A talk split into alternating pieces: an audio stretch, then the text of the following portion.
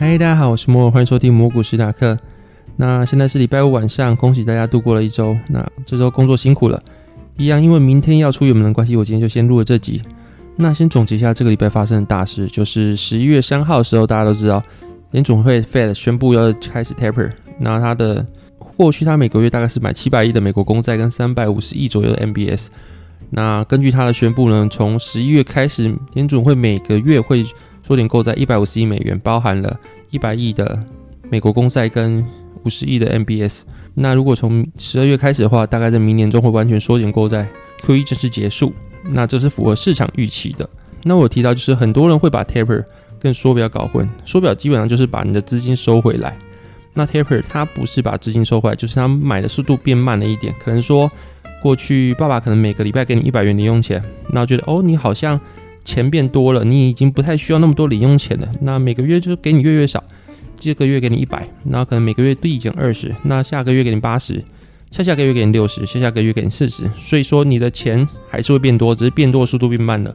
但不代表你市场上钱会不会拿回去，但表示联总会的资产负债表是会慢慢上升的。那联总会的资产负债表跟长期以来美国股市是有关系的。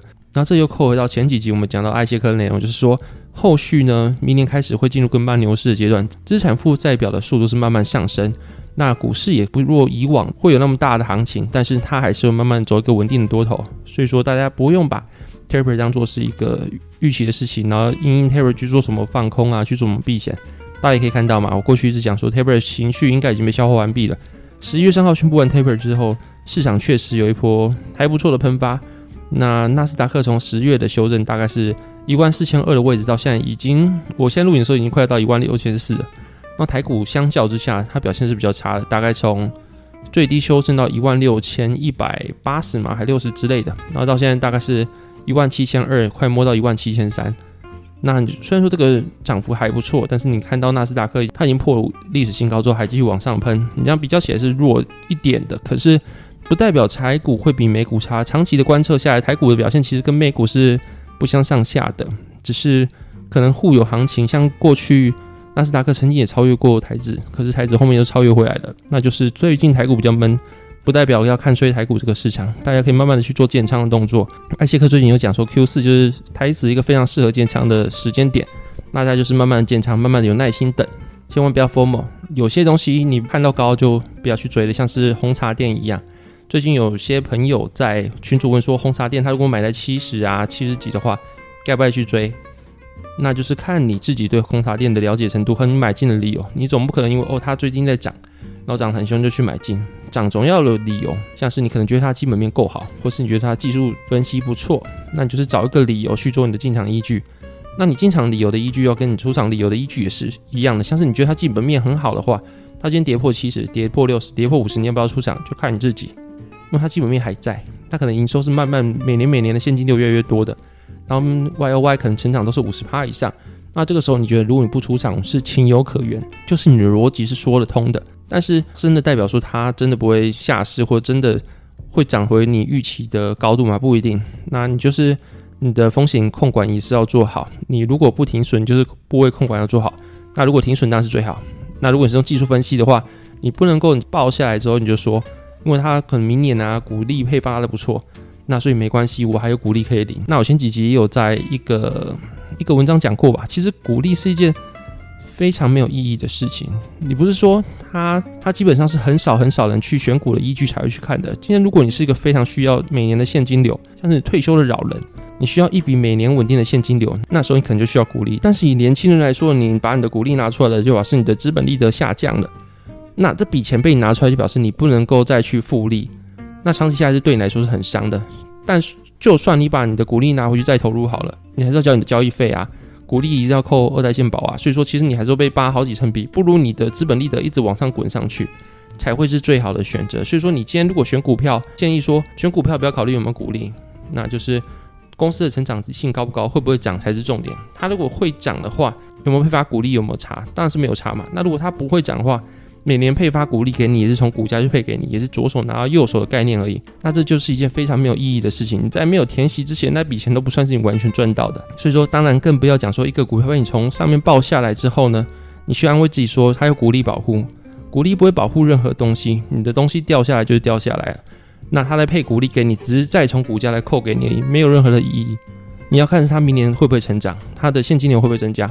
如果不会的话，我还是建议你尽量快点把那个股票卖掉，因为你每个当下都不要去想说你买入的价格，那都是沉没成本，也都是你的锚定效应，它不会让你去做到更好的决策。如果说你会很在意买的价格多少钱啊，所以说你就去抱着希望它弹回去之后，你再去做解套，然后再把它卖掉的话，其实这个当下你有很多选择。如果你把它卖掉去买别的东西，或是去买大盘的话，当它解套那一刻，可能大盘已经涨两三倍了，那你还是才解套而已。那这样比起来的话，其实你还是亏的。你实质上好像有赚，但是你输给大盘，那这个就是没有效率的投资方式。每个东西的机会成本啊，就是你当下你不要去想说你的买入价格多少钱。你可以想说的是，我这笔钱拿去放别的地方，会不会有更好的效果？那总结一下，最近就是慢慢，你不要看台股慢慢涨起来，你去对比美股的话，台股其实很委屈，它是没有涨多少。所以说，如果 Q 四你有钱，就是去慢慢建仓，慢慢建仓就可以了。那你要建美股、台股都可以，没有人说美股涨它就不会再涨，那也没有人说台股落后那么多，它一定会补涨到跟美股一样的位置。但是你在台湾，你对台湾的资讯比较流通比较清楚。得到资讯比较及时，再加上你没有汇差的问题的话，你可以投资比较大部分的台股。台股大概占市场全球市场两趴左右。那如果你以全球配置的话，你可能加权起来，你只会给它两趴的部位。看是你因为你在台湾嘛，像我刚讲那些理由的话，你可能可以给台湾多一点的部位，三十趴、五十趴，随便你。那就是投资在台湾市场没有比较不好，那你就是自己做衡量。它不一定会涨比美股多，但是我觉得它现在价位其实有点委屈的。那如果后续慢慢的建强，那近期市场要注意的是什么？我觉得应该是十一月底，应该拜登会宣布未来下一任的 Fed 主席人选是谁。现在目前的市场预期是炮嘛？那如果不是炮的话，可能会引起一阵的恐慌，因为炮再怎么说也是美股守护者。所以说当初川普任命他的时候，他是一个法律人，可能很多人看不懂这个操作。不过过去来看的话，他对市场的沟通这方面确实比 Bernanke 啊或是叶伦来说。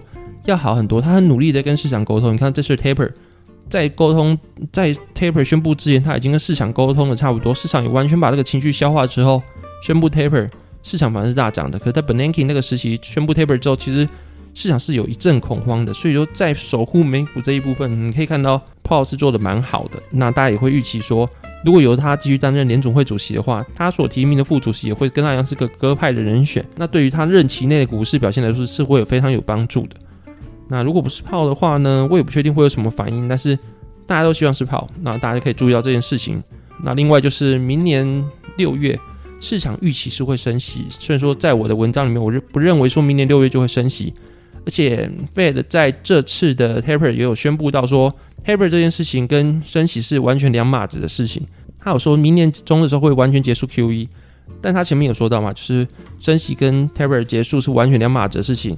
一，他要跟市场沟通来说的话，联总会必须有他的威信存在。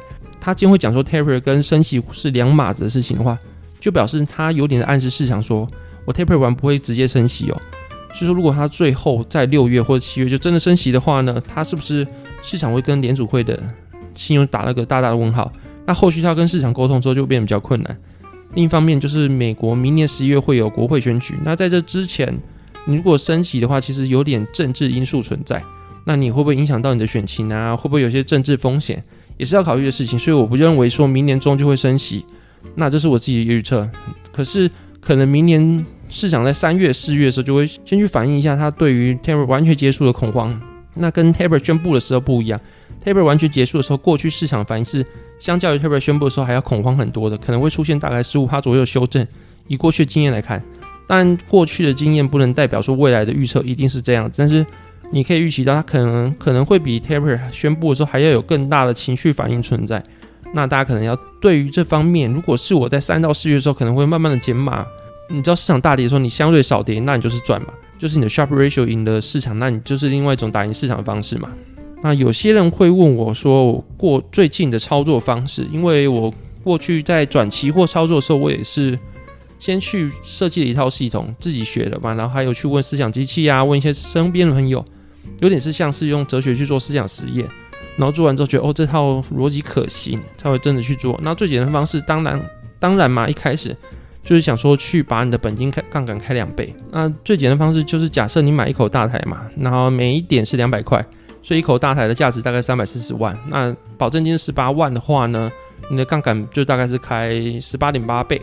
但如果你有一百七十万的话呢，你杠杆只开两倍，就是你的保证金够的话，十口保证金的钱去做一口大台，你几乎等于就是开大概两倍的杠杆。那这样讲起来就非常的安全，在年化报酬率八趴的大盘里面的看钱，开两倍市场大概可以拿八乘以二十六趴的年化报酬。那这相对来说是一个比较安全的开杠杆方式。但你可以发现一件事情，就是你如果拿十八万，假设你拿十八万去做大台的话。那很幸运的，在你进去这个点位往上涨了一千点都没有往下回落，所以说就算你开了十八点八倍杠杆，但你没有被断头。假设这样好了，那看到上涨一千点之后呢，大台的价值会变一万八千点，所以是三百六十万。那你的本金会变多少？就是你十八万赚了一千点的本金，所以你赚了二十万，所以你的本金就变成了三十八万。那这样的话，你三十八万的权益数去对比三百六十万的。大台价值的话，你只开了九点四七倍的杠杆，所以你可以发现一件事情，就是当你的本金慢慢的上升的时候呢，你的手上的期货表现是变好的时候呢，你的杠杆是会慢慢变小的。那有一种操作方法叫做脱离成本区，就有点像是别人讲的右侧交易、趋势交易、动能交易一样，就是等你的买入的标的已经涨了一个阶段之后呢，你去做加码。在现股的话，就叫做右侧交易，就是加码嘛。那可是，在期货的话，它比较复杂一点，是你除了在加码右侧交易以外呢，它还有一个观点，就是它因为你所赚的钱，在期货来说，其实可以直接再投入了。它不像股票，就是你赚的钱一定要卖掉，变成实时的现金，你才去买下一只股票。在期货的话，你赚的钱就是全艺术。那你赚多少钱，你不用卖掉就可以再投入。就比如说我刚刚讲的。如果你十八万去赚了一千点，你又赚了二十万，那二十万可以直接让你再去买一口大台加码，你不需要把它卖掉，直接就可以去买再买一口。所以说你可以用利滚利的方式。那什么叫做脱离成本区？就是我刚刚讲的，你买的点位跟你后续想要再加码的点位比起来的话，已经涨非常多了。那对你来说是一个相对安全的位置。那你可以观察总体经济，观察你的技术分析或什么的进场依据都可以。那你觉得那个时间点你可以再做一口加码的动作的话？你可以用你的权益数直接加码，那通常我会建议就是你用三口的钱去做一口的加码是不错的选择，的获利会来说会比你死抱的一口来说比较快，而且它的风险其实没有说非常的大，在于说我刚才说的就是你每次的上涨之后呢，你的杠杆倍数会下降，那你可以补充到原本的杠杆倍数也是可以的，所以你可能不需要说什么三口加码一口啊，你就是。把你的权益，把你的杠杆倍数去补到一开始你所设定的杠杆倍数，也是一个不错的选择。那就是让你自己去选择，你要像我刚刚讲的一样，就是稳定的开两倍杠杆，或者是你可以用脱离成本区去做右侧交易的方式，持续的去加码。那这样的话，你的停损就是要设好。有很多人常常说就是本多终胜，但是如果你不做出停损的话，每个股票都可能会下市。在每个同样的数字里面，你下跌十八对你部位所造成的伤害，绝对比你上涨十八对你部位所造成的获益来说要伤害高非常多。所以说你一定要做停损，一定要好好去控管你的资金部位，更不要说你如果做像我刚刚讲脱离成本区的加码动作的话，赚会赚更快，但赔也会赔得更快，你可能会吐回来更快。那严格就是做停损，比如说你可能的获益。被折半的时候，你就要把那个加码那一口去砍掉。那后续你再找另外一个进场的点位去慢慢去把它加回去。就是你不能够一直抱着向上加码的心态，加码之后就长期投资。就是你向上加码这口加码的位置是随时有可能要去做停损的动作的。那这个可能就是要搞清楚，这样的话你才有可能去做到比较大的获益，那把你的风险控管好。嗯，我不知道我这样讲会不会有点模糊。那大概就是这样的策略嘛。那你后续像我可能会做两到三倍的杠杆之后呢，我可能会把剩下本金来做当冲，或是做什么趋势某个趋势的时候我会做加码，然后其他时候会把它收回来，去做个比较算是盘感的东西。那这个东西可能就比较没办法是用讲的方式，就是每个人方式都不一样嘛。你用价值投资也是会赚钱，你用左侧交易去慢慢摊平也是会赚钱，右侧交易你去慢慢的上上加码也是会赚钱，方法都没有错。每个人都有不同的方法是适合他的，然后都会赚钱，那就看你适合什么方法，比什么方法还要正确比较重要。因为没有个方法是完全正确，你去变说右侧交易比较好，还是左侧交易比较好，价值投资比较好，还是动能交易比较好，没有任何的意义。唯一的就是哪个方法适合你。如果你是一般的上班族，你当然不可能用当当冲嘛。你用当冲的话，一定是让你的上班表现变差，最后你不但工作没了，然后你本金也没赚到，那你要吃什么？那你当然就是你要什么方法，取决于你的心态，你会不会紧张？你会不会能够严格的遵守纪律？加上你的工作环境、你的工作生、你的生活形态适不适合这个交易的方法？反正你要考虑东西很多。那我的方法就是给你提供一个经验参考。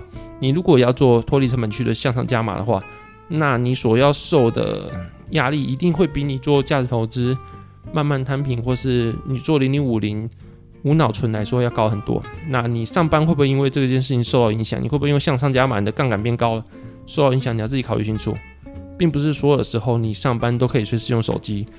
股票大杀特杀的时候，你也不是随时都可以注意到这件事情。那会不会让你直接断头？我觉得有可能啊，那你自己考虑清楚。这只是分享，不构成任何的投资建议。那今天内容大概到这边。那如果任何问题的话，欢迎留言给我，或是私讯我的粉丝团。那我还想听什么内容的话，也欢迎告诉我。那今天到这边，祝大家晚安，周末愉快，拜拜。